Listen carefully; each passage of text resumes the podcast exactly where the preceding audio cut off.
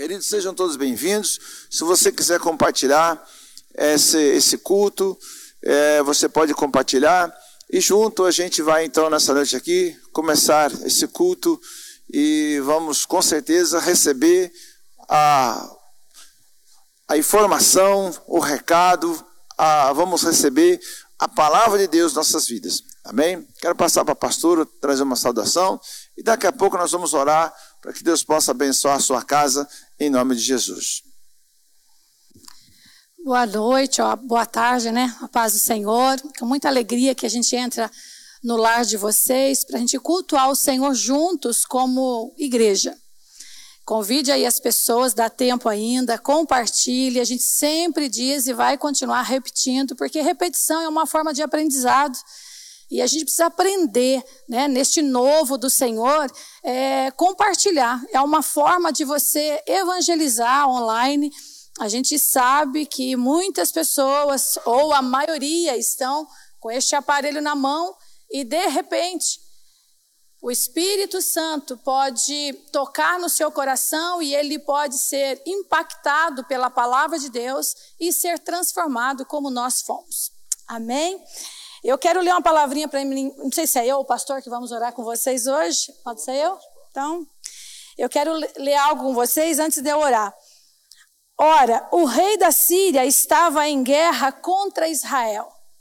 Nós estamos, eu estou em 2 Reis 6, 8. Nós estamos vivendo uma batalha muito grande espiritual. Porque nos tirar o direito de congregar, nos tirar o direito de nós, povo de Deus, nos reunir, estar em comunhão, é guerra. É dureza. É guerra. É batalha. Poxa vida. Nós nos reunimos, nós não nos reunimos para mal, e sim para bem, né? Para levar a palavra que edifica, que constrói, que restaura, que cura, que liberta as pessoas. Presta atenção. O rei da Síria estava em guerra contra o povo de Deus. A palavra de Deus diz que a nossa luta é contra, não é contra carne e sangue, não é contra pessoas, mas sim contra os demônios, né?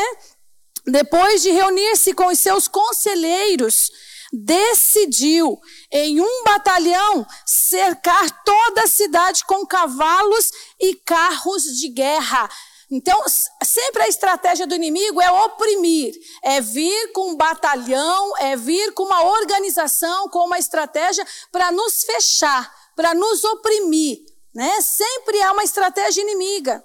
Seu servo lhe indagou: Ai, meu senhor, o que haveremos de fazer? Aqui é Gease, servo de Eliseu. Quando o servo de Eliseu olhou para aquele batalhão de inimigos, de adversário, a Síria era muito forte. Gease diz: Ai, meu Deus, meu senhor, o que vai ser de nós? O que nós vamos fazer?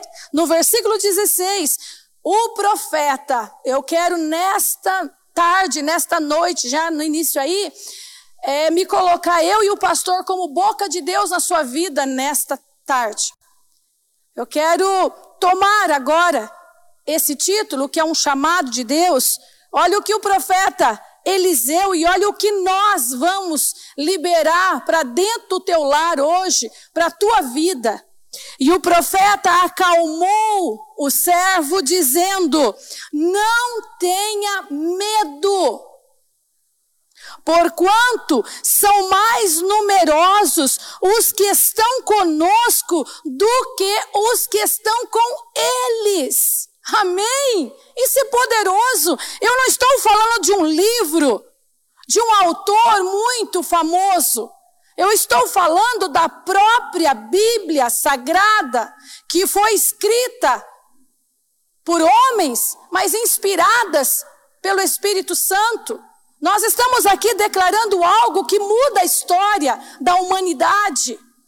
E eu quero dizer para você: não tenha medo, assim diz Deus através desse livro. Muito mais é quem está conosco. Aparentemente, parece que eu e o pastor estamos aqui em cinco pessoas aqui no culto hoje: o pessoal da mídia e o nosso querido irmão Anderson e o Lindomar. Mas eu sei que existe milhões de pessoas que servem a Deus e que podem estar nos ouvindo nesta tarde e ser abençoado pela boca de Deus nesta neste culto. Amém? Vamos lá comigo? Somos um número bem maior. Bem maior. Pai, no nome de Jesus. Nós iniciamos esse culto online nesta tarde, a Deus, para glorificar o teu nome.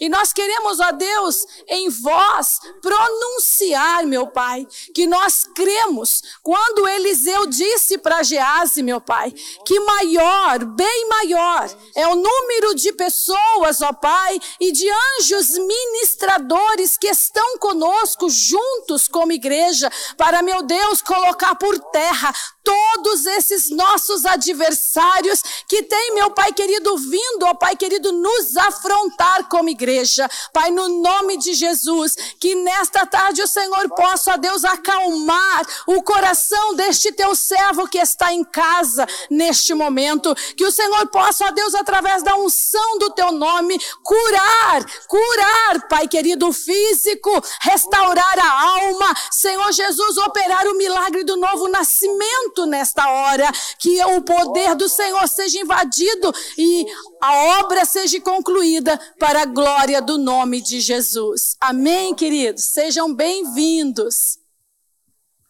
Amém, queridos? Que Deus nos abençoe e que Deus nos guarde.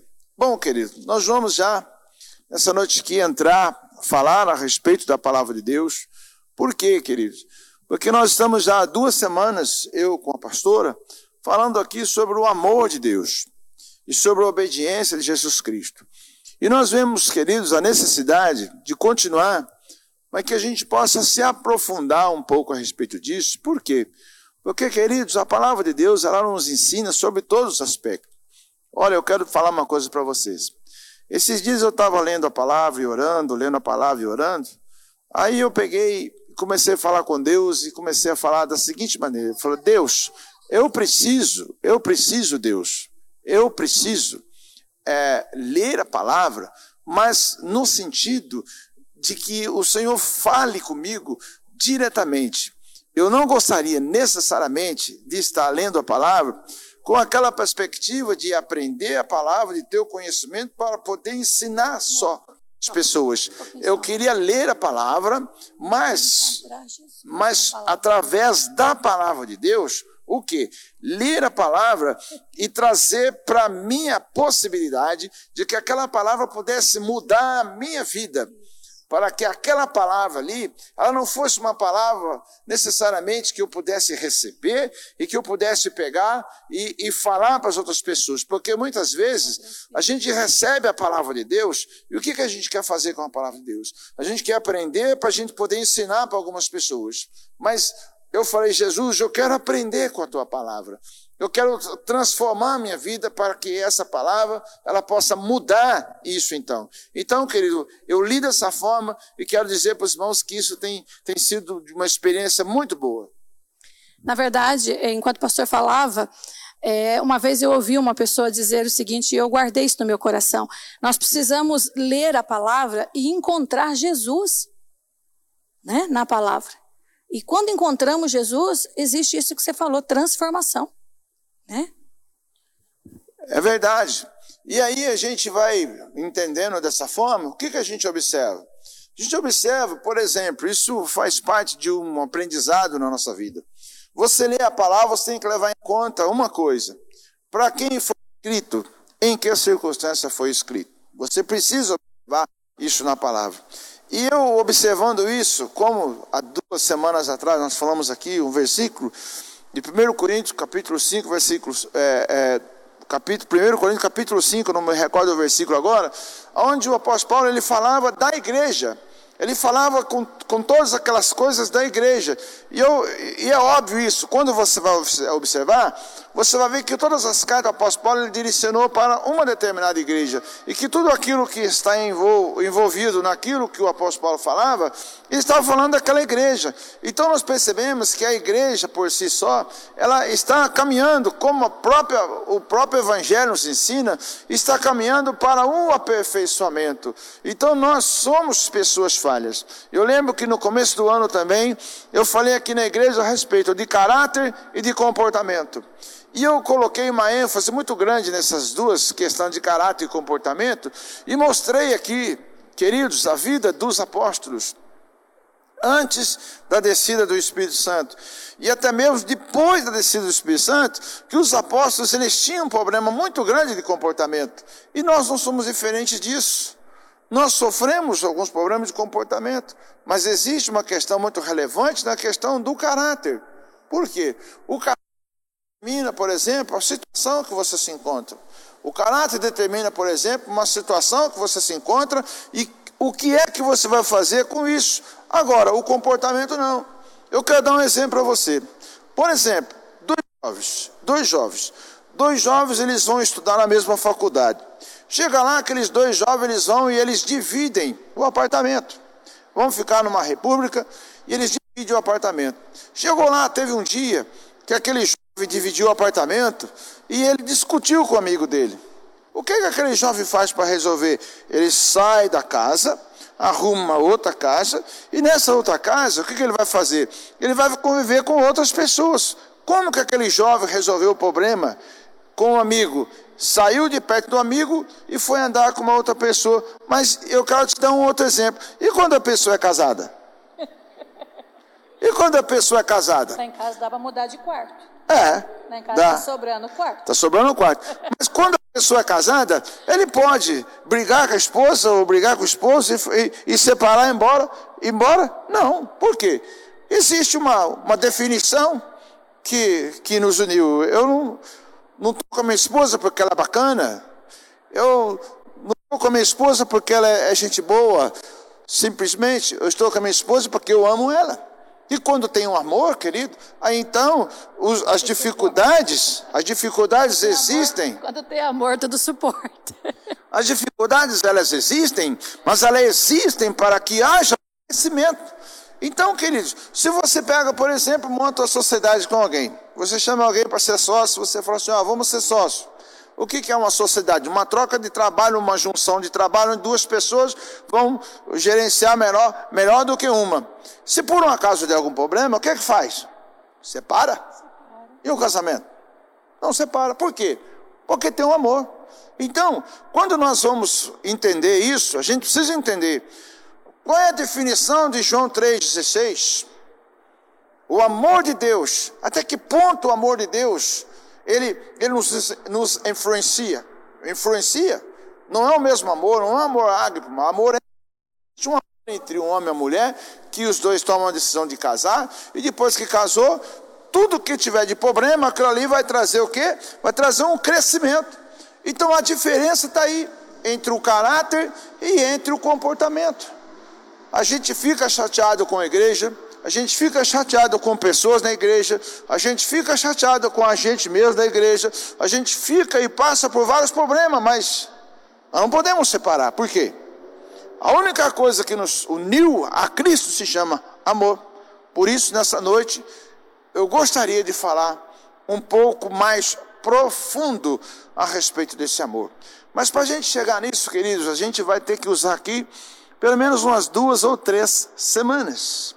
Então, a gente vai hoje, em partes, falar a respeito disso. O primeiro texto que a pastora vai ler aqui está em Efésios, anota aí, Efésios capítulo 3, do seu versículo 14 até o versículo 19.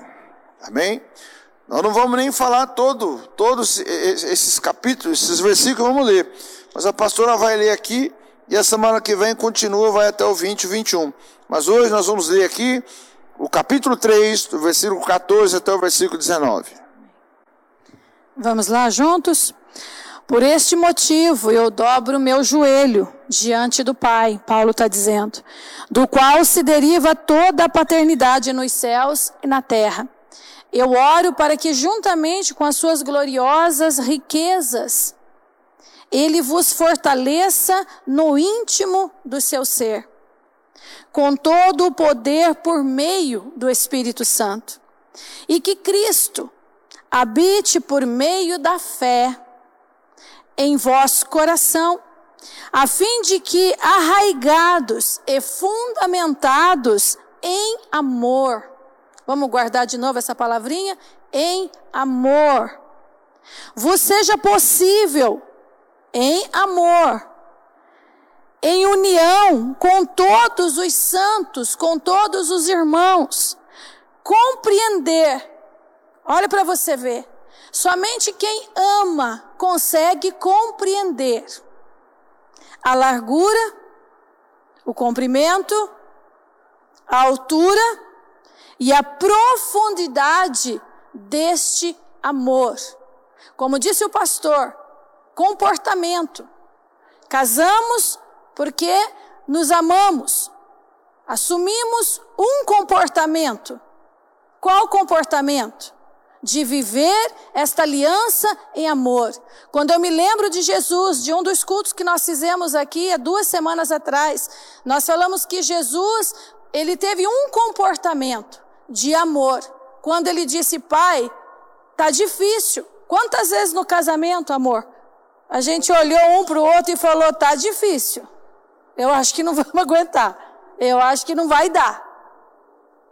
Mas o amor, junto com o comportamento, que é a decisão, nós falamos domingo passado, a decisão traz um crescimento, que é exatamente isso que o apóstolo Paulo está dizendo, que vos seja possível em união, decisão com todos os santos, compreender a largura, né? O comprimento, a altura, a profundidade deste amor. Nós só conseguimos ver a profundidade que um casal tem quando nós decidimos ter o comportamento de, ainda que no meio da situação difícil, permanecer, né? Só assim a gente conseguiu viver e vamos conseguir viver tudo isso que o amor significa. Amém? Então aí, você pode anotar aí, a gente tem algumas frases muito interessantes e que a gente vai falar aqui. Eu sei que tem irmãos que gostam de notar. Por quê, querido? Nós vamos falar a respeito disso aqui. Olhe bem, a intenção do apóstolo Paulo, qual era? A intenção do apóstolo Paulo? Orar para que os cristãos de Éfeso pudessem ter uma experiência maior. Queridos, o Espírito Santo, ele veio e está disponível, mas nós precisamos adentrar a presença dele e ter uma experiência maior. A palavra de Deus fala, querido, que nós devemos ter ousadia quando entrar no Santo do Santo, porque a ousadia, ela implica, querido, no mecanismo ou no meio que existe de nós buscarmos ao Senhor. E como nós poderemos buscar ao nosso Senhor? Nós podemos buscar ao nosso Senhor através, querido, da palavra de Deus, através de tudo aquilo que Deus tem feito nas nossas vidas. Então, queridos, eu quero aqui falar um pouco a respeito desses versículos que nós lemos aqui. Eu tenho aqui a minha introdução, eu queria ler aqui para os irmãos que gostam aí de anotar, para que vocês pudessem entender. Olha, essa passagem aqui, que a Luísa leu aqui, da carta do apóstolo Paulo, no capítulo 3, essa passagem é a segunda vez que o apóstolo Paulo, ele está orando. A primeira vez que o apóstolo Paulo está orando, está lá em Efésios capítulo 1, no seu versículo 15 ao 23. E lá, no capítulo 1, versículo 15 ao 23, o apóstolo Paulo enfatiza o esclarecimento enquanto está enquanto esta oração enfatiza a capacitação. Não se refere tanto ao saber, mas sim ao ser. Então, o que, que o apóstolo Paulo ele está ensinando aqui à igreja de Éfeso? Que é muito importante e que nós temos ensinado muito na igreja. A importância de você ser. Ser. Ser. Muitas pessoas se frustram, Luísa. Muitas pessoas se desviam do caminho do Senhor Muitas pessoas terminam sua caminhada, por quê? Porque ele não entendeu ainda, não entendeu ainda que o benefício maior de Jesus nas nossas vidas é você ser transformado. Às vezes as pessoas ainda se apoiam naquilo que Deus pode dar, naquilo que Deus pode fazer, nas possibilidades, isso tudo existe, mas queridos, a maior bênção nas nossas vidas é você ser. Por quê? Enquanto nós não formos, nós não vamos conseguir. Por isso, querido, eu quero aqui então trazer essa palavra para os irmãos. Uma questão de apropriar-se pela fé do que Deus tem para nós e de fazer disso uma parte essencial da vida. Paulo está dizendo da seguinte maneira: quero que tomem posse de sua riqueza e percebam como ela é imensa e como é necessário que nós usamos essa riqueza, sobretudo daquilo que Cristo fez por nós. É isso que o apóstolo Paulo ele está orando aqui. Ele está orando para que a igreja de Éfeso ela tenha essa capacidade, capacidade de entender o que elas são. E quando a gente entende aquilo que a gente é, a gente então vai usufruir desse benefício. É muito importante tudo isso aqui que nós estamos falando. Queridos, a primeira, o primeiro versículo que foi lido aqui é o versículo 14, está escrito assim: Por essa razão, por essa razão, ajoelho-me diante do Pai. Versículo 14. Queridos, a pastora vai se lembrar disso. É, nós somos de uma época da igreja e que a verdadeira oração, a verdadeira oração era aquela que era de joelho. Queridos, nós chegávamos na igreja antes do culto e a gente cumprimentava algumas pessoas até chegar ao lugar que a gente ia se localizar. A gente dobrava o joelho e a gente ficava ali orando. Por quê? Porque nós aprendemos que tinha que ser de joelho. E eu estudando aqui, pastor, eu percebi que eu acho que algumas pessoas têm isso por conta do, do, do que o apóstolo Paulo está dizendo aqui. Ele diz assim, ó, por esta razão ajoelho-me diante do Pai. Eu queria falar sobre duas coisas aqui, querido. Uma, qual é a postura? Qual é o melhor jeito de orar? E uma outra coisa que eu queria falar aqui, que muitas pessoas, eu tenho certeza, Luísa, que as pessoas não, não, não, não, não têm uma definição, e é uma coisa que eu também demorei muito na minha cabeça ter essa definição. Às vezes eu chegava e começava a orar assim, dessa forma aqui. Deus Pai Todo-Poderoso. Aí eu pensava, eu acho que eu devo orar para Jesus, não para Deus.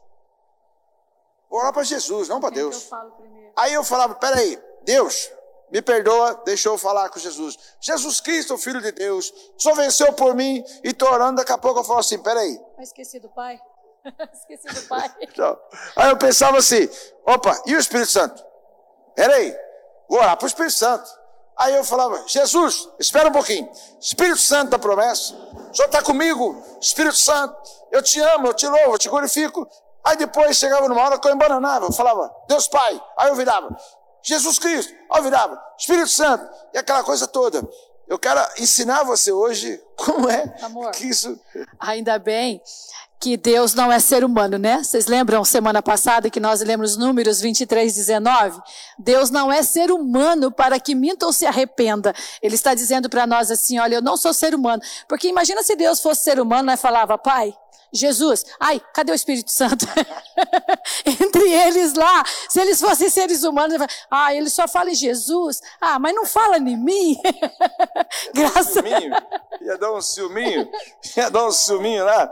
Então, queridos, nós queremos aqui, nessa noite aqui, ensinar você como você faz qual é o caminho que deve se fazer para você ser cheio do Espírito Santo? Você sabe por quê? Uma coisa que eu posso garantir aqui para vocês. Qual é a coisa que eu vou garantir aqui para vocês? Que essa oração. Deixa eu deixar aqui mesmo para não perder a questão do horário.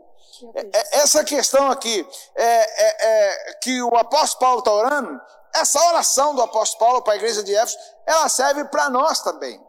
Ela serve para nós também, essa oração. Por isso que eu quero ensinar vocês a respeito disso. Bom, primeira coisa que eu quero falar aqui, olha, é, o apóstolo Paulo, a primeira coisa que o apóstolo Paulo faz, é, é, ele, ele fala o seguinte, olha, é, a primeira coisa que o apóstolo Paulo faz, ele fala assim, olha, é, é, chama atenção em que ele diz aqui, ó, eu me coloco de joelho. Eu me coloco de joelho na presença de Deus. Queridos, prestem bem atenção. É, nós observamos aqui o apóstolo Paulo orar por coisas espirituais, né?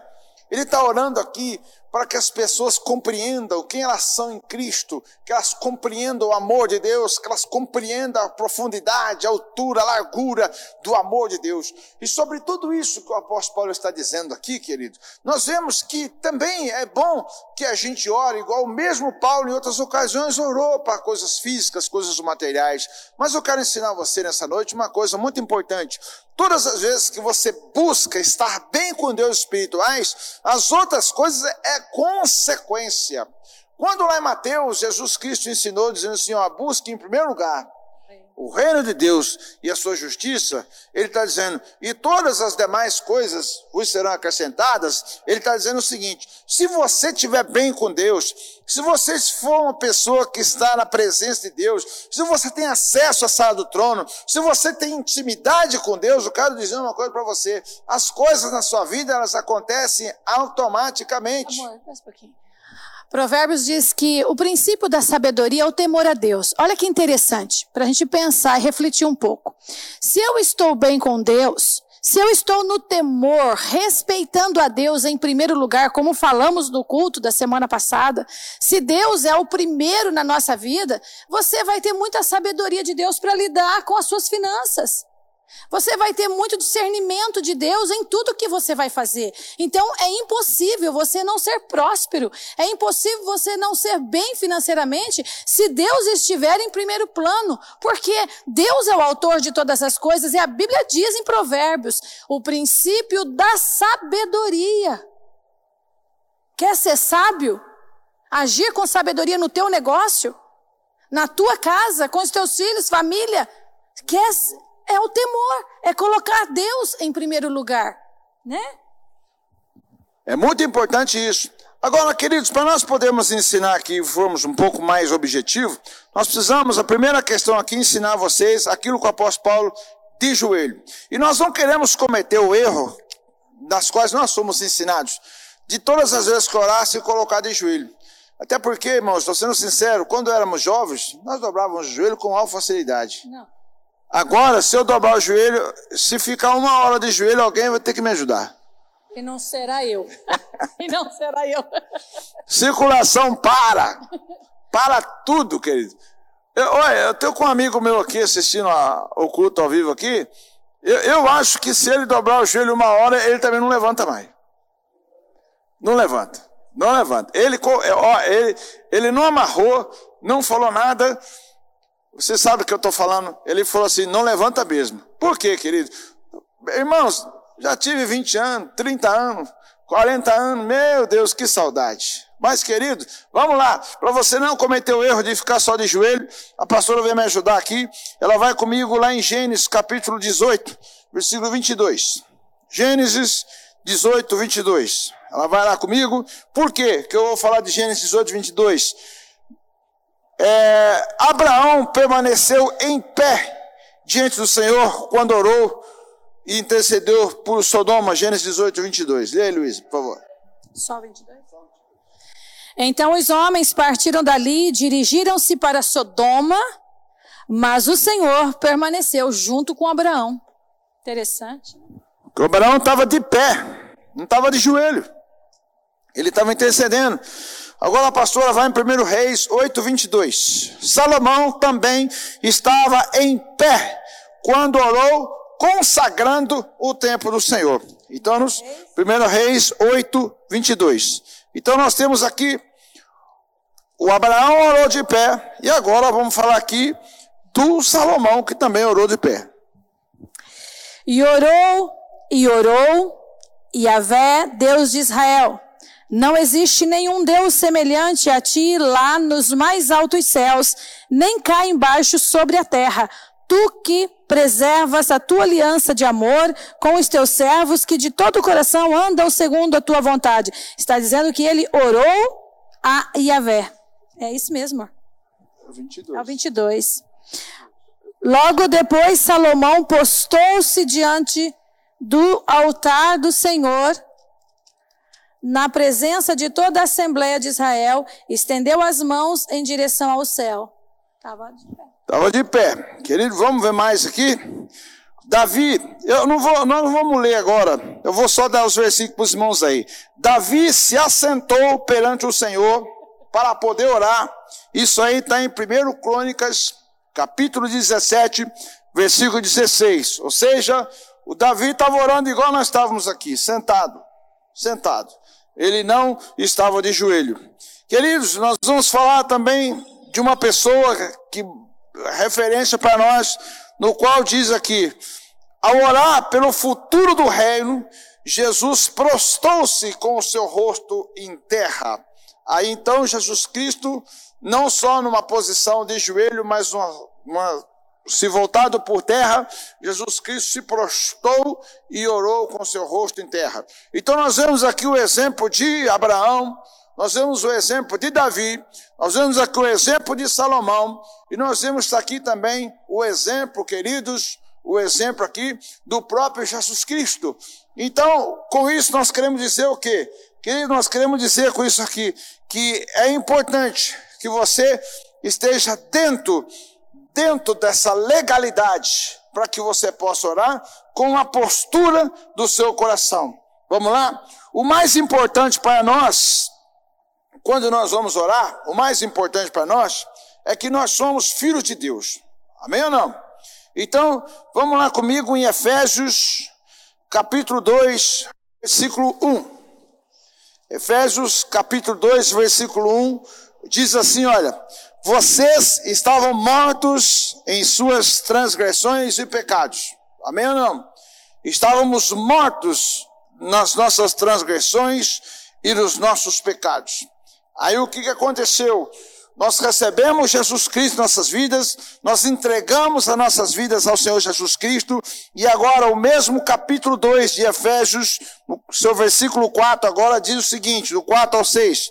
Todavia, Deus, que é rico em misericórdia, pelo grande amor com que nos amou, deu-nos vida com Cristo, quando ainda estávamos mortos em transgressões, pela graça vocês sois salvos.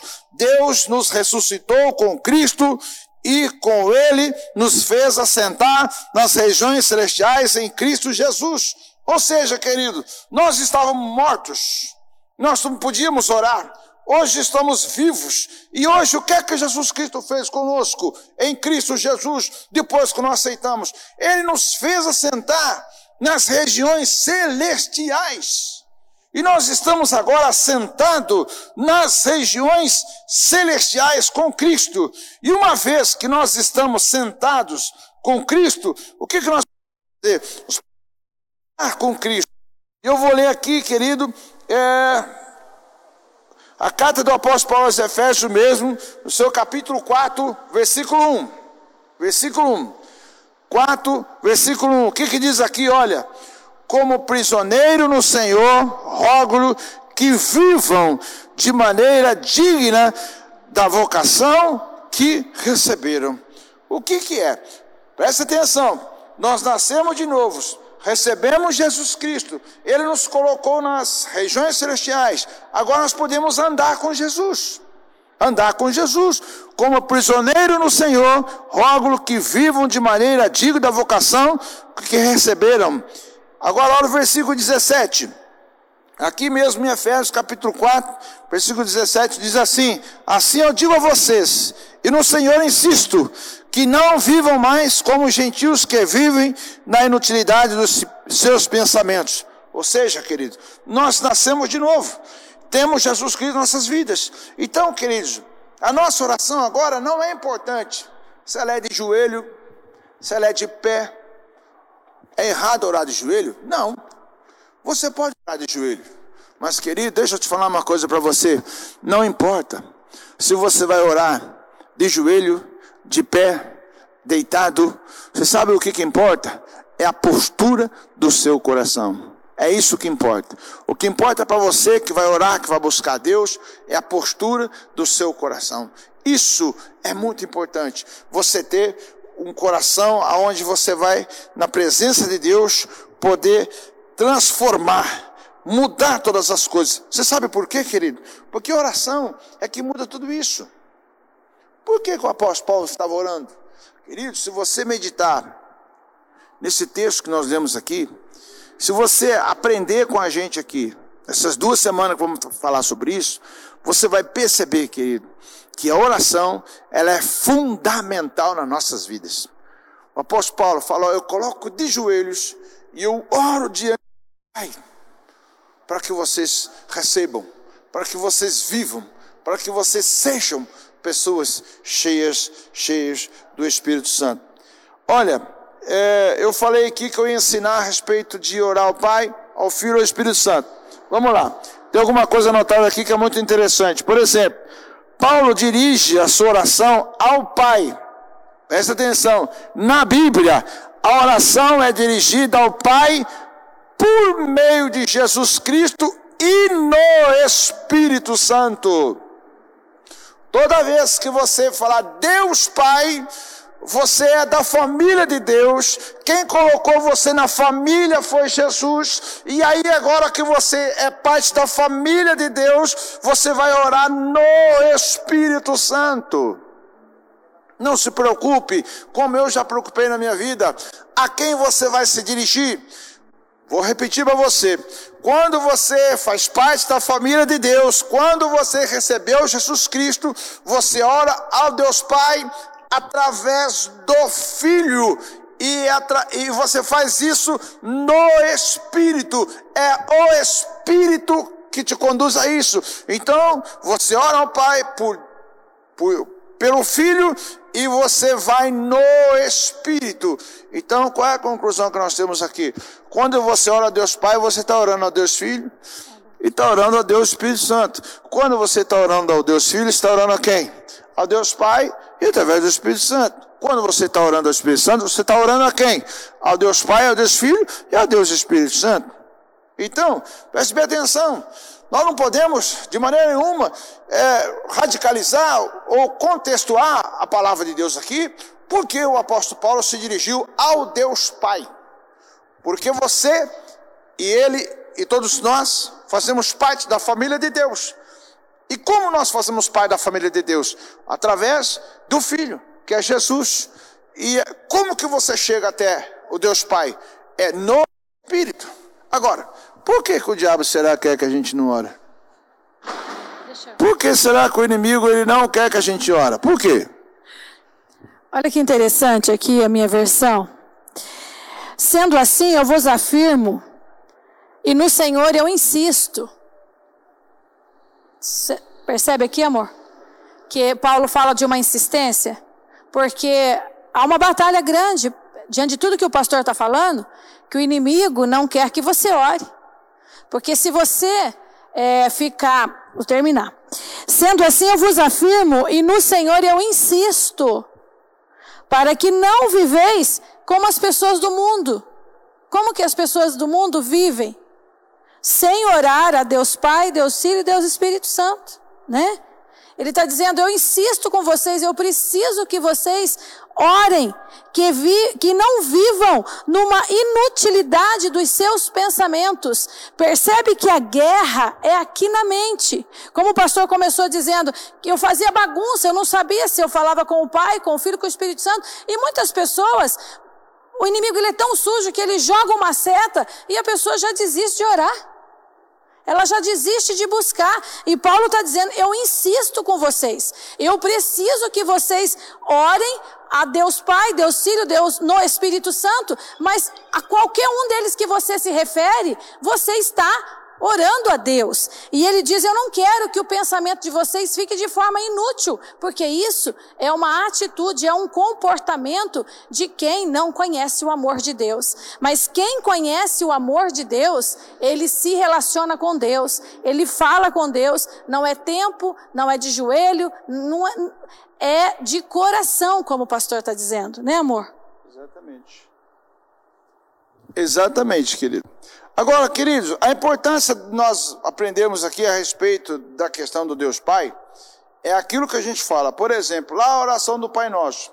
Às vezes a gente percebe, por exemplo, falando de oração, E algumas pessoas vão fazer a oração do Pai Nosso e ela faz aquela oração repetitiva, onde ela vai dizendo o seguinte: Pai Nosso que está no céu, santificado seja o teu nome, venha a nós teu reino, seja feita a tua vontade, assim na terra como no céu, e assim por diante. Deixa eu falar uma coisa para você: essa oração repetitiva, uma oração que você fala do Pai Nosso, se você não, não entender ela, que, preste bem atenção, ninguém pode chamar Deus de pai se ele não for filho. Você não pode chamar Deus de pai se você não é filho. Pastor, aqui tem, não, você vai chamar. Mas o que, que vai mudar? Nada. Eu sempre dou um exemplo. Imagina você andando num lugar, chega uma criança e te puxa pela calça e fala assim: Pai, você fala assim: Não, não, não. Não é o meu filho. Não é, você não é meu filho. Não, eu sou, eu, você é meu pai. Não é. Automaticamente, aquela pessoa vai querer saber quem é o pai daquela criança. Exatamente. Você pode pegar aquela criança, levar até um, uma polícia militar, alguma coisa nesse sentido, e falar assim: olha, essa criança aqui, ela está perdida, está chamando de pai, mas eu não sou daqui, eu tô, sou um viajante, não conheço, não sei quem é o pai dela, não tem nada a ver comigo. E a criança, ela vai te chamar você de pai, não, não sou pai. Por via das dúvidas, do jeito que o mundo está hoje, não é? Vamos fazer um exame de DNA? Fez exame de DNA, não é pai, mas a criança continua chamando você de pai. Você pode até adotar a criança, mas você não é o pai biológico dela. Não é pai biológico, você adotou. Agora, querido, quando uma pessoa chega de Deus, ele tem que ter esse entendimento. Deus Pai, através de quem? Do Deus Filho, que é através dele que você se tornou família de Deus, e é, é, é no, no Espírito, no Espírito. Então é um conjunto de coisas. Agora, o amor de Deus alcança pessoas, alcança o mundo inteiro. Mas, queridos, para você ter uma resposta convicta de tudo aquilo que Deus está fazendo, você tem que ter uma vida de intimidade com Deus. É assim que funciona. É assim que funciona. Né? É assim que funciona. A pastora quer ler um versículo aqui, mas está é, é, tá aqui. Calma aí, você vai me antecipar. Tá bom? Primeiro versículo, pastor, eu preciso que você ache aí, é Lucas 3,38. Eu vi ela falando aqui, ah, eu vou ler João 1,12. Eu falei, calma. Ela, Lucas, aqui é Lucas 3,38. Lucas 3,38. A pastora vai ler aqui. E você com a gente aí, você vai estar aprendendo aí a respeito da palavra de Deus. É a genealogia, mas presta atenção como que ela termina. Filho de Enos, filho de Sete, filho de Adão, filho de Deus.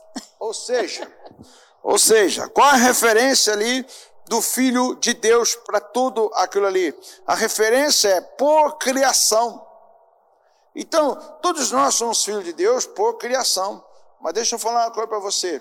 Para você ser filho de Deus, é preciso que você tenha um pouco mais. Aí agora eu vou pedir para o pastor ler João 1, versículo, versículo 11 ao 13. Do 11 ao 13. Não, do 12 ao 13 tá bom. 11 no, do 12 ao 13. Evangelho de João, capítulo 1, 12 e 13. Tá com os ouvidos abertos? É? Então vai lá. Aqui está a sua certidão de nascimento.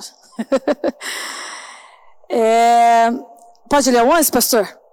É. Ele veio para o que era seu, mas os seus não receberam. Presta atenção. Não receberam. O 12. Olha a porta aberta a todos. Olha o amor de Deus. Versículo 12. Presta bem atenção, abra bem os teus ouvidos espirituais, porque assim diz o Senhor. Mas a todos quantos o receberam, deu-lhes o direito de se tornarem filhos de Deus. Ou seja, aos que creem no seu nome, os quais não nasceram do sangue, nem, na, nem, nem da vontade da carne, não nasceram de um casal humano, não, nem da vontade do homem, mas de Deus. Olha a sua certidão de nascimento quando você recebe e você crê no Deus Pai que entregou o seu filho e no Espírito Santo coloca você como membro da família de Deus. Olha para você ver, querido. Por que, que o apóstolo Paulo estava preocupado? Com a igreja de Éfeso. Porque o apóstolo Paulo queria que a igreja de Éfeso, eles entendessem o que eles eram no Espírito Santo, queria que eles compreendessem o amor de Deus e queria que eles usufruíssem daquilo ali. Por isso que ele fala de riqueza, né, amor? Olha Por isso que ele fala da riqueza. Por isso que ele fala disso. Então, a primeira coisa que nós precisamos entender é isso. Deus, ele é o nosso Deus.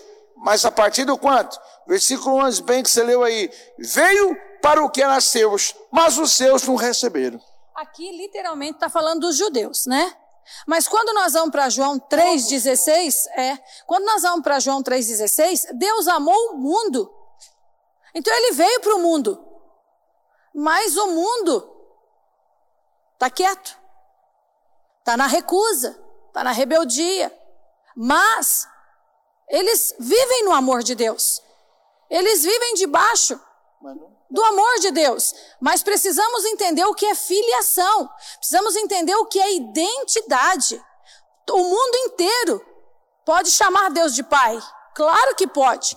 Vai com Deus, não é assim? Você abastece o seu carro no posto de gasolina, aí você fala para a pessoa, fica com Deus. Ela fala, vai com Deus. Todo mundo pode, porque Deus amou o mundo. Mas olha aqui para mim, vem cá. Presta atenção. Ser filho,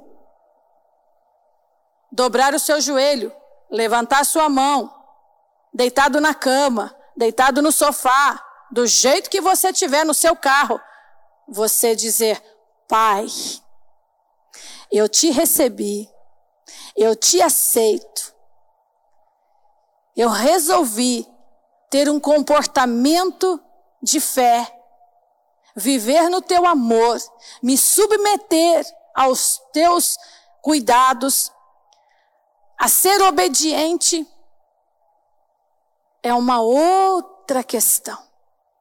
Precisamos entender isso para a gente poder usufruir das riquezas que o apóstolo Paulo está dizendo para a igreja de Éfeso.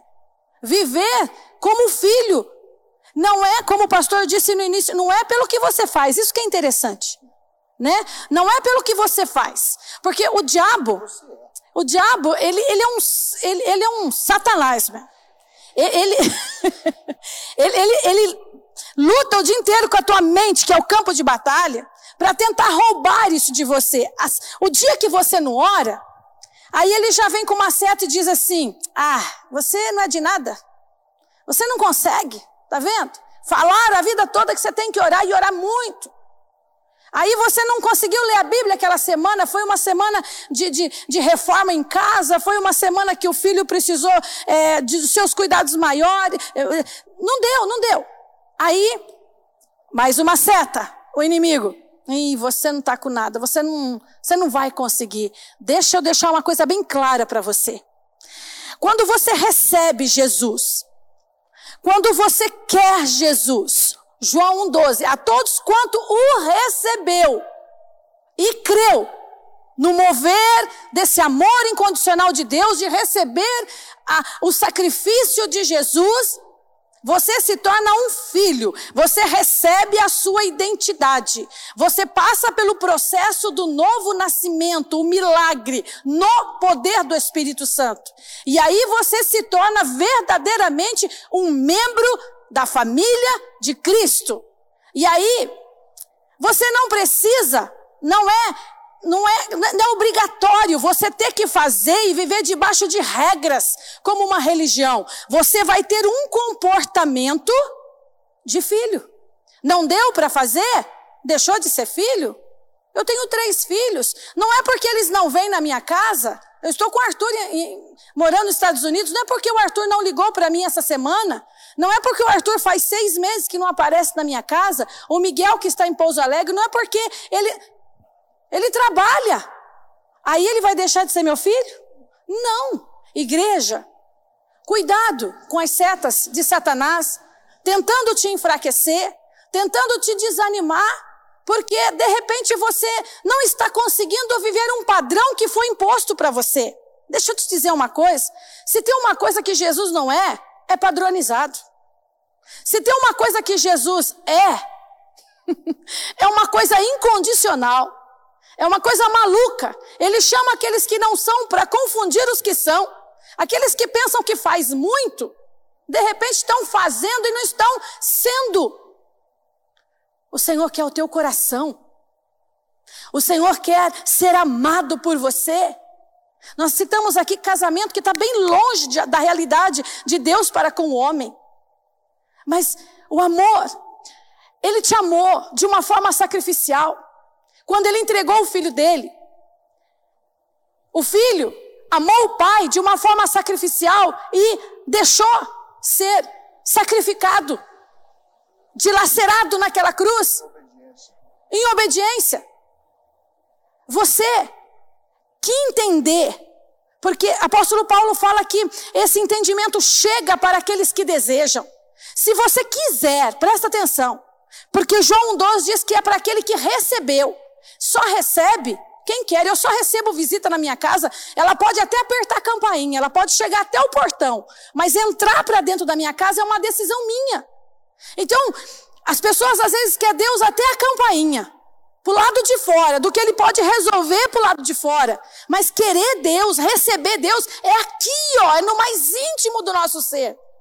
E quando você recebe porque você quer viver esse amor que foi dado para você, que foi entregue através de Deus para você, ô oh, querido, aí você não vive debaixo de padrão, amor. Aí você vive na liberdade. Por isso que Jesus diz: Conhecereis a verdade. Qual é a verdade? A verdade é essa: Eu te amo. Eu entreguei o meu único filho por você que ninguém acreditava em você. Eu fiz isso, eu provei, dando meu filho quando você ainda estava no mundo, quando você ainda era um pecador. Então, quando você entende esse amor, conhecereis essa verdade. E aí você vai ser livre. Ninguém vai poder te apontar o dedo. Jesus sabia que aquela prostituta ia se render. Porque o Espírito de Deus deu entendimento para ela de um amor incondicional. Ela foi pega em flagrante adultério. Mas quando quiseram condená-la, levaram ela no lugar certo. E ali, na presença de Deus, ela foi transformada por aquele amor. Deixa eu te falar uma coisa. Tem alguém te apontando o dedo porque você não conseguiu até hoje viver aquele padrão que foi imposto para você? Para com isso. Olha aqui para mim. Ele te ama do jeito que você é. Quem vai mudar você é o Espírito Santo. Por causa do amor. Por causa do amor. Por causa da identidade de filho. Deus não desampara um filho teu. Permaneça firme. Que Deus tem muito ainda a ministrar no teu coração. Amém? Queridos, tem muitas pessoas aí que estão nos ouvindo aí agora nesse momento que está muito paradão. Eu estou vendo aqui no celular aqui, não tem comentário, querido. Quero desafiar você a participar com a gente aí, viu? Participa com a gente. Faça o seu comentário aí. Você pode também é, compartilhar e fazer parte com a gente. Queridos, eu vou ler um texto aqui de Efésios 2, versículo 3 e 4. Efésios 2, 3 e 4 diz assim o texto da palavra de Deus. Olha lá. Anteriormente, nós já lemos, vou ler de novo. Anteriormente, todos nós também vivíamos entre eles, satisfazendo as vontades da nossa carne, seguindo os desejos e pensamentos. Como os outros éramos, por natureza, merecedores da ira. Nós éramos assim. Agora, versículo 4. Todavia, Deus, que é rico em misericórdia, pelo grande amor com que nos amou, deu-nos vida com Cristo, quando ainda estávamos mortos em transgressões, pela graça sois salvos. Você sabe o que quer dizer isso aqui? Está anotado aqui, olha. Como Criador, Deus é Pai de cada uma das pessoas, mas como Salvador, Ele é Pai apenas daquele que crê. Está entendendo? Então a paternidade. Deus é Pai como Criador de todas as pessoas, mas Pai Salvador, Ele só é daqueles que creem nele. Eu quero que você é, faça um comentário aí a respeito disso aí, querido. Você é filho de Deus ou Deus é o seu pai? Estou fazendo uma pergunta para os irmãos aí para não aquecer esses comentários aí. Você é filho de Deus ou Deus é o seu pai? Está com dificuldade? Olha onde está a resposta aqui. Vou ler de novo aqui para os irmãos. Vou ler de novo. Segundo Timóteo, desculpa, é, Efésios, capítulo 2, não sei de onde saiu o segundo Timóteo. Efésios, capítulo 2, versículo 3 diz assim: Quem nós éramos? Vamos falar aqui, ó, ó, filho de Deus, como criação. Quem nós éramos? Anteriormente, todos nós também vivíamos entre eles, satisfazendo as vontades da nossa carne, seguindo seus desejos e pensamentos, como os outros éramos por natureza merecedores da ira. Nós éramos isso. Nós éramos igualzinho. Aqui está falando de quem? Da paternidade como pessoa. Agora você quer ver a diferença agora da paternidade como salvador? Olha aqui, qual é a palavra mágica aí? João 1:12. Crer e receber. Crer e receber é a palavra mágica. Aí você é pai, Deus é seu pai como salvador. Aí muda, muda um pouco. Por quê? Versículo 4 fala o seguinte: Todavia, Deus, que é rico em misericórdia pelo grande amor com que nos amou, deu-nos vida. Eu estou lendo o 5 também, tá bom? Deu-nos vida com Cristo quando ainda estávamos mortos em transgressões, pela graça sois salvos. Aí o 3, 4 e o 5, tá bom? Então, querido, a pergunta que eu fiz aí, você é filho de Deus ou Deus é o seu pai? Você quer saber qual a resposta? A resposta é a seguinte: o que que estão colocando aí? Mas está muito parado esse trem aí, meu Deus do céu. Ó, a resposta é a seguinte, queridos, prestem bem atenção. Se você recebeu Jesus, você é filho de Deus e ele também é seu pai. Se você recebeu Jesus, se você crê em Jesus Cristo, você é filho e ele também é o seu pai. A paternidade é inquestionável. Deus é pai para o sentido de criação e para o sentido de salvação também. Agora, o que, que muda? Muda o filho. Filho de Deus por criação, filho de Deus por salvação. Através do quê? Do amor e através também da obediência. Amor. E se você pegar a carta de Efésios, você vai ver o cuidado de Paulo em tratar com a igreja, trazendo a consciência da igreja sobre a sua identidade. Se você for aqui em Efésios, capítulo 3, no versículo 20, diz assim: aquele que é poderoso, quem que é poderoso? O teu pai, né, amor? Olha o que Paulo chega a dizer para a igreja, para deixar bem claro no coração dos filhos. Se você chama Deus de pai, como eu estou vendo aqui nos comentários, todos dizendo eu sou filha, eu sou filho. Se ele realmente você se coloca na presença dele como pai, igreja, presta atenção. Aquele que é poderoso de realizar infinitamente mais do que tudo o que pedimos ou imaginamos, de acordo com o seu poder que age em nós através de João 1:12. Esse nosso Deus, ele é riquíssimo em misericórdia, riquíssimo para olhar para você, não pelo que você faz, mas pelo que você é. Satanás tem empobrecido muitos filhos. Satanás é ladrão. A Bíblia diz que ele tem uma função e a gente precisa ficar esperto. A função de Satanás é roubar. E o diabo não quer roubar o teu carro, não quer roubar as tuas finanças. Presta atenção. Ele quer roubar a tua identidade. Quando você não consegue viver, às vezes, aquele padrão que você impõe para você mesmo. Nós somos seres humanos. E se tem alguém que cobra muito de uma pessoa, somos nós mesmos. Nós exigimos, exigimos de nós perfeição, enquanto que Deus, Ele diz que Ele chamou aqueles que não são, eu vou repetir. É você. A partir do momento que você quer, que você aceita, você está na mão do oleiro como vaso, e esse oleiro vai moldar você, esse oleiro vai conduzir você. É, Romanos 8,14 diz que todos aqueles que são guiados pelo Espírito, eles são filhos de Deus. Então temos que tomar muito cuidado com o adversário nesses dias que estamos sem igreja né? Entre aspas, sem o nosso templo, mas estamos como casa espiritual, como igreja. Quantas setas malignas, porque parece que não, queridos, mas a igreja tem um papel fundamental, né, amor? Um papel fundamental. E estão e não são todos que se adaptaram. Olha aqui para mim. Não são todos que se adaptaram a culto online. Não é todos que estão se adaptando. Muitas pessoas não conseguem. Ela deita no sofá, começa a ouvir, ela deita e dorme. Não é? Ela dorme. Tem pessoas que começam a ouvir. Olha lá, André. Tem pessoas que. Eu, eu até entendo, porque eu também tinha essa dificuldade. Eu tive que me habituar, eu tive que me disciplinar. Porque é muita, a gente se desconcentra muito rápido.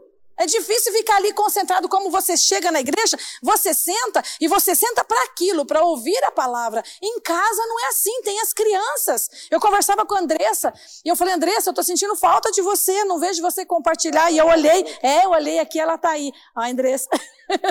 e, e ela falou assim, pastora, são duas crianças. E aí eu me coloquei no lugar dela e de muitas mães, é verdade, queridos, não tem escolinha em casa. Não tem as tias da escolinha, né, amor? Não tem. Então, a importância da igreja é muito grande. Cuidado com as setas do diabo, cuidado com o saque do inimigo, de ficar colocando coisa na sua cabeça que você não, não tem toda essa riqueza de Deus. Você é filho por identidade, não pelo que você faz, mas pelo que é. Agora, é claro, fé sem obras é morta. Vamos deixar as coisas bem, bem equilibradas, né? Se você é filho, você ama o pai. E se você ama o pai, você não vai querer entristecer o coração do pai. Você, claro, vai buscar um tempo para falar com o pai, deitado, não sei que jeito, não sei, mas você vai buscar Deus em oração, você vai falar com ele, você vai pelo menos agradecer ele, né? Dele estar cuidando de você nessa, nessa pandemia, porque, glória a Deus, nós estamos de pé e abençoados. Amém, querido? Então, olha, aquele que é poderoso, o teu pai é poderoso. Amém?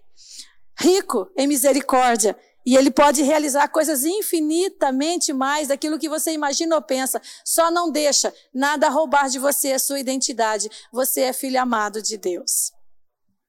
Amém, queridos? É, eu estou percebendo aqui é, que é aquilo que eu tenho falado, por exemplo, nas lives durante a semana. Eu com a pastora junto é dose dupla. É benção daqui, benção de lá.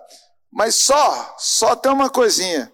Que para nós dois aqui, e for, for desenvolver aqui, é duas horas também, que é dose dupla. Então a gente já vai caminhar para o final, por quê? Porque a gente sabe que um culto não pode se estender muito.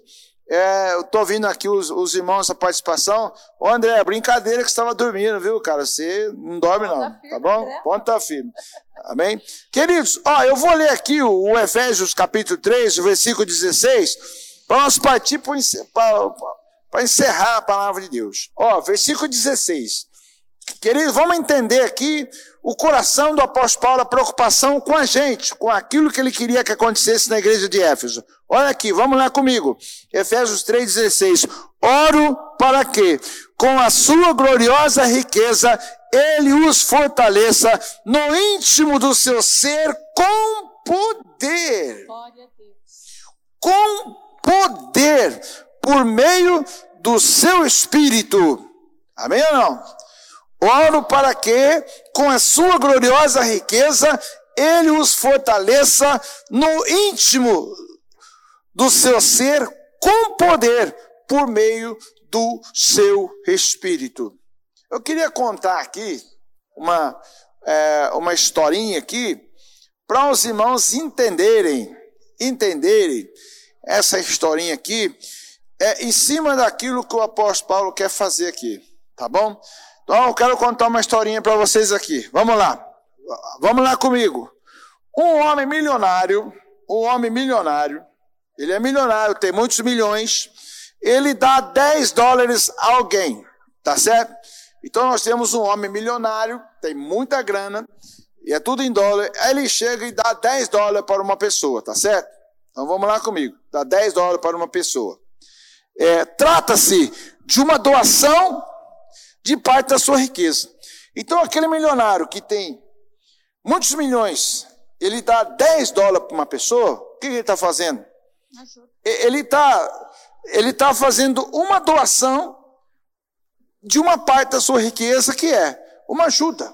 Vamos dizer assim. Agora, mas se, se ele, se ele der um milhão de dólares para uma pessoa, não é mais 10 dólares. Agora ele vai dar um milhão de dólares para aquela pessoa. Trata-se de uma doação segundo a sua riqueza ou de acordo com as suas riquezas. Ou seja, ele deu 10 dólares, ele deu uma parte, uma doação. Ele deu um milhão, agora ele deu algo é que é uma doação, não só uma doação, agora ele está dando uma parte da sua riqueza. Bom, enfim, querido, vamos falar aqui para que você entenda melhor. No primeiro caso, quando ele deu 10 dólares, ele deu uma porção. Presta atenção. Ele deu uma porção. No segundo caso, ele deu uma proporção. O que, que é isso? É algo infinitamente maior. Agora, querido, o que o apóstolo Paulo quer dizer aqui no versículo 6? Que segundo a riqueza do Espírito Santo, ele nos deu tudo, porque ele nos deu poder. Ele nos deu poder. Nessa história aqui, para você entender, é como se o Espírito Santo fosse o milionário. É como se o Espírito Santo fosse o milionário. Mas ele não está te dando 10 dólares. Não está te dando um milhão de dólares. Ele está te dando tudo da sua riqueza. Ele está dando para você uma proporção infinita que se chama poder. Poder. Qual é a preocupação do apóstolo Paulo então?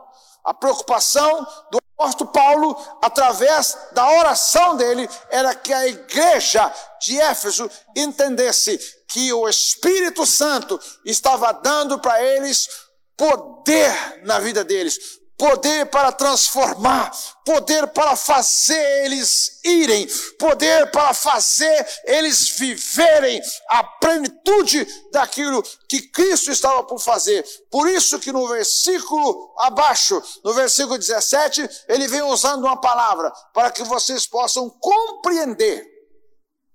Compreender qual é a largura, o comprimento, a altura e a profundidade do amor de Deus.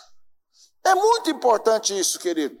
Porque o apóstolo Paulo queria que a igreja fizesse parte disso. Agora, o que eu quero finalizar aqui e dizer para você é o seguinte: tudo isso só é possível através de um mecanismo. Qual o mecanismo? A oração. A oração, querido.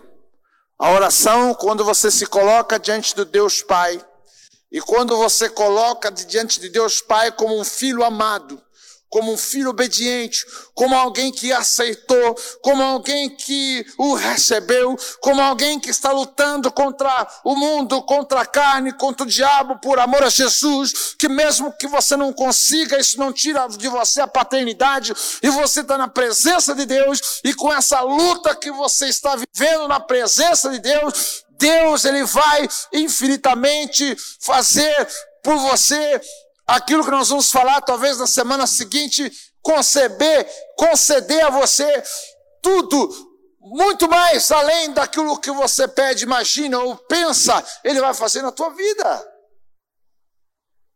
Por isso, irmãos, nós precisamos entender que oração é um princípio, é um princípio na nossa vida.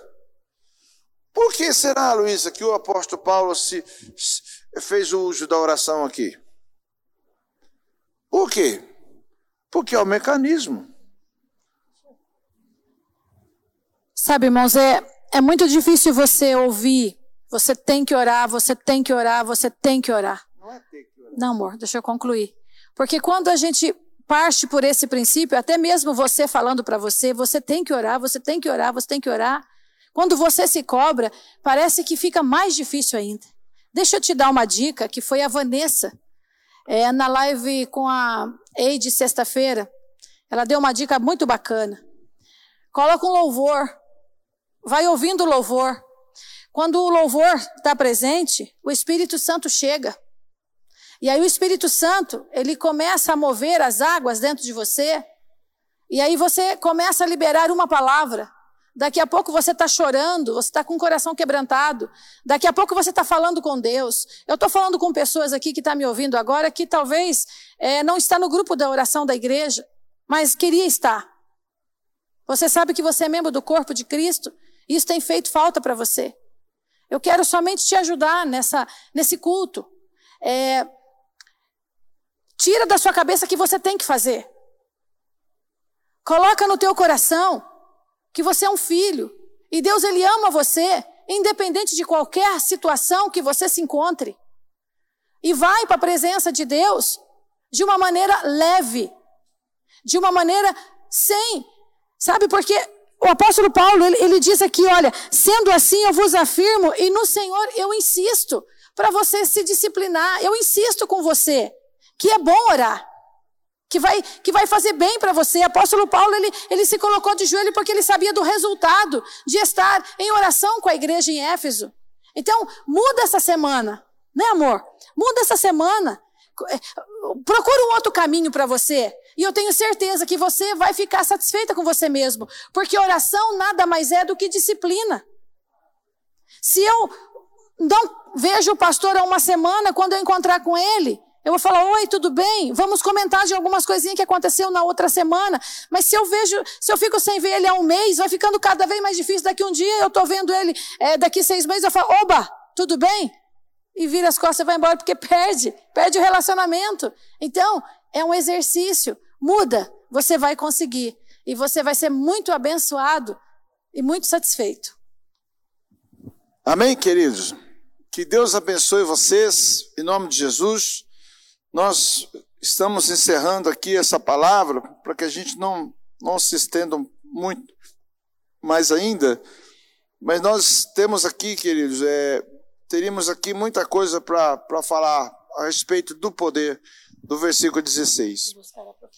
E a gente vai estar falando mais sobre esse tema semana que vem. E uma coisa que eu já quero antecipar, que eu achei muito interessante, que lá em Gênesis 18, Gênesis 18 chegou até Abraão três pessoas. Três pessoas. Eram dois anjos, e eu acredito que aquela outra pessoa era o próprio Jesus, porque lá em João, capítulo 1, o Senhor vem dizendo que nada do que houve, ele é o verbo, o verbo estava com Deus e nada do que aconteceu teria acontecido se não fosse através dele. Só que quando Abraão estava ali na sua casa, o que é que aconteceu? O Abraão olhou para fora, o Abraão viu três pessoas debaixo de uma árvore. Abraão chegou, falou para as três pessoas, se prostrou, lá em Gênesis 18, e quando Abraão se prostrou, ele falou assim: Eu rogo, por favor, entre na minha casa, entre na minha casa. A Bíblia diz que aqueles três, três anjos entrou na casa, um era o próprio Deus, poderia ser o próprio Jesus, entrou na casa do Abraão. E quando aqueles três anjos entrou na casa de Abraão, eles fizeram uma revelação para Abraão. E Abraão ia ser pai de Isaac. E o Abraão, na hora que recebeu aqueles anjos, o que, é que o Abraão fez? Abraão diz lá, você pode ler em Gênesis 18, ele pegou a melhor farinha, mandou fazer um pão. Ele pegou o melhor novilho, mandou matar o seu melhor novilho, mandou cozinhar o seu melhor novilho. O Abraão fez o melhor para receber aquelas três pessoas dentro da sua casa. E quando o anjo do Senhor, o próprio Deus, através do seu filho ali, disse: Olha, você ainda vai ser pai. O Abraão, ele já estava com idade avançada, ele não podia mais ter filho. Sara não podia mais ter filho. Aí ela sorriu. E quando Sara sorriu, o Senhor falou para ela: Olha, você sorriu. E ela, com medo, falou: Não, Senhor, não sorri. E ele diz: Não, você sorriu sim. E aí ele vai e fala que o, o nome do menino seria Isaac, quer dizer rijo, por conta que Sara, ela sorriu. Olha, só, olha, só, olha a interpretação de Sara, que erro. Ela sorriu e Deus, ela, quando ela negou, é porque ela sentiu medo. Olha a diferença nossa para Deus. E na verdade, Deus estava provando o seu sorriso. Estava provando, mesmo que o sorriso dela fosse por consequência daquilo que ela estava vendo. Porque o anjo falou assim: Ei, Sara, existe alguma coisa demasiadamente impossível para que eu possa fazer? Não. Não, não existe. Aí, naquele momento que ela aceitou aquilo, ela com certeza rapidamente ficou grávida. Mas a mensagem que eu quero falar de Gênesis 18 é outra. Porque lá em Gênesis 19, quando o Abraão intercedeu por conta do seu sobrinho, foram só os dois anjos para a casa de Ló. Foram dois anjos para a casa de Ló. O Jesus não foi. Isso mostra o quê? Um grau de intimidade diferente. Embora o Ló fosse o sobrinho e ele temia Deus e o Abraão intercedeu por conta dele, o Senhor não foi na casa dele e enviou dois anjos na casa dele. O Senhor ficou na casa do Abraão. Nós somos o templo do Espírito Santo. Os anjos ministram aquilo que alguém está pedindo. Eles ministram através da oração de Abraão. Mas onde ficou Deus? Na pessoa de Jesus. Na, intimidade. Na intimidade. Onde, onde ele estava acostumado a estar. Ficou na casa de quem? Abraão. Do Abraão. Então deixa eu falar uma coisa para você. Na medida que você vai buscando a Deus, o que, que vai acontecendo? Você vai tendo esse mesmo grau de intimidade que o Abraão tinha. Porque lá em, em, no 1 Coríntios capítulo 3, versículo 16, fala que nós somos o templo do Espírito Santo. Então, na medida que você busca Deus, que você fala com Deus, você cria uma atmosfera, um grau de intimidade com Deus, e aí ele vai permanecer. Existem momentos, igual o Salmo 91 fala, que o Senhor ele manda os anjos. Mas o Moisés, quando o Senhor falou: Olha, Moisés, você vai subir, eu vou mandar o anjo com você, o que ele falou? É fácil, é fácil, né? Não, quando Moisés falou assim, Deus falou: Moisés, eu não vou mais com você, senão eu vou matar esse povo, mas eu vou mandar o anjo com você. O que, que ele falou? É que eu sei, se o senhor não for, eu não vou. O que é que Moisés falou? Se o Senhor não for comigo, eu não, eu não saio daqui. Agora, por que que Moisés falou isso? Ó, oh, intimidade. É intimidade, querido. Então nós não queremos persuadir você a ter que fazer, mas nós queremos que você entenda quem você é em Cristo Jesus. Amém, queridos? Amados, Deus abençoe vocês. Deixa eu te dizer uma coisa. Você que é ofeitante, dizimista, eu, eu deixei o papel lá em casa, mas não ia dar nem tempo de falar. Eu preparei algumas coisas aqui, muito interessante. Eu vou mandar nos grupos do zap para todo mundo os versículos que eu preparei aqui.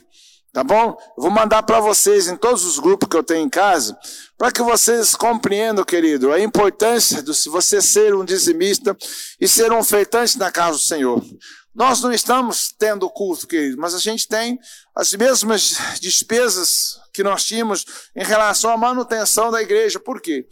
Nós não sabemos até quando vai isso, não sabemos se que situação nós, nos esperamos. E tem outra, querido, quando você tem uma, uma, uma aliança com Deus, queridos, eu quero afirmar para você, é nessas horas que você tem que ser fiel. Irmãos, é fácil, é fácil você falar assim para sua esposa, ah, eu te amo, ah, eu te amo, quando está tudo bem. Não é?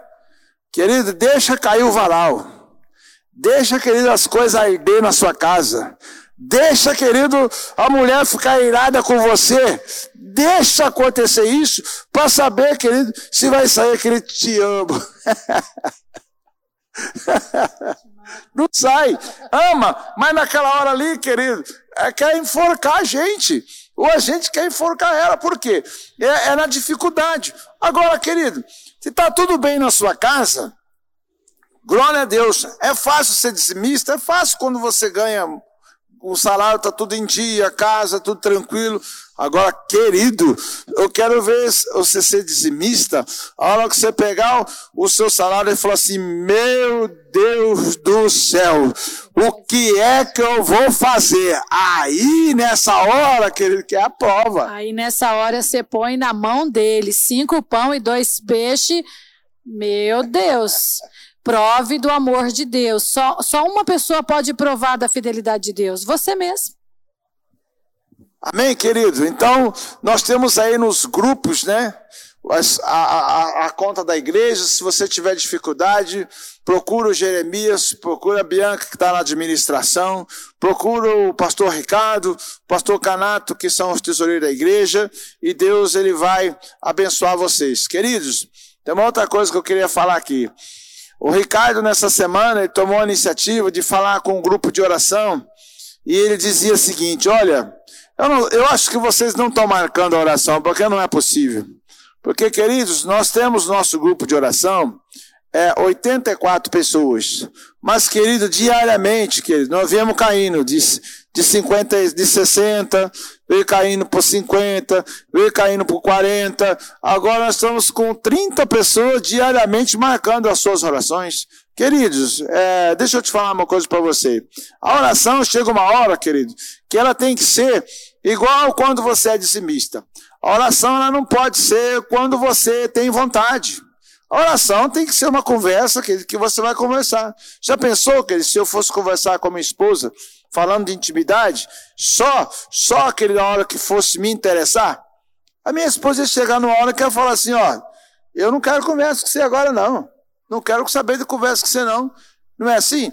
Você tem alguém que você conhece aí que tem celular, mas ele não atende celular, não vê mensagem, ele só atende celular quando ele quer falar.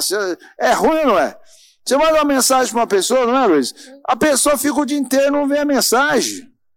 Aí eu falo, mas não é possível. Aí quando ela quer falar com você, ela fica no teu pé. A gente acaba até cortando essas pessoas, porque ela tem telefone só para o interesse dela. Então não é assim que funciona, querido. Então, com Deus funciona assim também. Então, querido, é nessa hora que você tem que ser fiel na presença de Deus. Amém? Queridos, ó, todos os dias, todos os dias, sem, sem, sem exceção, nós temos uma live, querido, às 19h30. E essa semana aqui nós vamos estar falando com os adolescentes, tá bom? Na terça-feira, eu e a pastora com os adolescentes, substituindo a Pâmela, que a gente vem trazendo um dia por semana. Segunda-feira, Ricardo e Tabata, sempre com uma palavra poderosa que tem mudado a vida dos casais da igreja. Terça-feira, os adolescentes. Quarta-feira, querido, é, agora vai ser a live da família. Todas as quarta-feiras semana tem duas, hein? Semana tem duas. Terça e quarta-feira é o pastor e a pastora, dose dupla. Quinta-feira, queridos, é os jovens com o Jeremias, com a Bianca, sempre trazendo pessoas. Sexta-feira, às 16 horas, crianças, usando aí todo o corpo da, da, da, das pessoas que fazem a composição da liderança das crianças. E na sexta-feira, 19h30, é a Edilane trazendo sempre uma convidada também falando com as mulheres, diretamente para as mulheres. E sábado à noite, que é a dupla do barulho, querido. É a dupla do barulho, que é o Canato e que é o André, que são duas pessoas que sempre têm trazido uma palavra muito forte. É brincadeiras à parte, nós conhecemos o André, sabemos disso. Hoje eu vi aqui, ele não estava dormindo, viu? Não estava dormindo. Ele, ele, ele, ele, ele, participou aqui, ou foi a Bianca que participou com o celular dele, né? É, ou a Bianca, porque a Bianca falou assim, pastor, não dá para assistir. Meu pai ronca. é brincadeira, queridos. Queridos, Deus abençoe, saudade demais nosso coração. Que a sua semana possa ser uma semana abençoada. A pastora começou orando e vai terminar orando por você essa semana aí. E que o Senhor possa resplandecer sobre a, vocês a graça e a glória do Senhor. Eu também não, não sei se se o meu filho Miguel está ouvindo aí em Pouso Alegre, a minha neta, um beijão para minha neta, morrendo de saudade. Dizer para minha neta hora que o coronavírus foi embora, né? Vamos para Pouso Alegre em nome de Jesus. Vamos orar. Nossa melhor hora, né? Agora você vai ter a oportunidade de dizer, Pai. E eu quero que você feche os teus olhos, porque os céus se movem ao seu favor. Anjos ministradores são direcionados a ir a lugares que você clamar pelo Pai. É um momento muito rico esse agora. É um momento muito poderoso. Aleluia. Pai, em nome de Jesus, no Espírito Santo e no poder, eu clamo agora para que todos que nos ouvem neste momento sejam agraciados, sejam fortalecidos, sejam renovados, sejam, meu Pai querido, transformados na sua mente, porque aonde o apóstolo Paulo nos direciona dizendo que pelo poder da palavra nós podemos ter uma mente completamente transformada e caímos na tua presença nessa nova natureza que temos como filhos, herdeiros e co-herdeiros com Cristo e tomamos posse de toda a nossa vitória. Eu quero profetizar, meu Deus querido, nesta noite sobre todos que nos ouvem, que sejam abençoados, que sejam, Senhor Jesus querido, visitados numa unção, numa porção dobrada do teu Espírito, para que esta semana seja muito melhor do que foi a semana passada e que ele possa testemunhar dos milagres, dos feitos do Senhor, como Pai, cuidando do Filho, em nome de Jesus. Assim nós oramos, meu Deus, nesta tarde, em nome de Jesus, Pai. Em nome de Jesus. Amém. Deus abençoe. Fica com Deus. Tchau.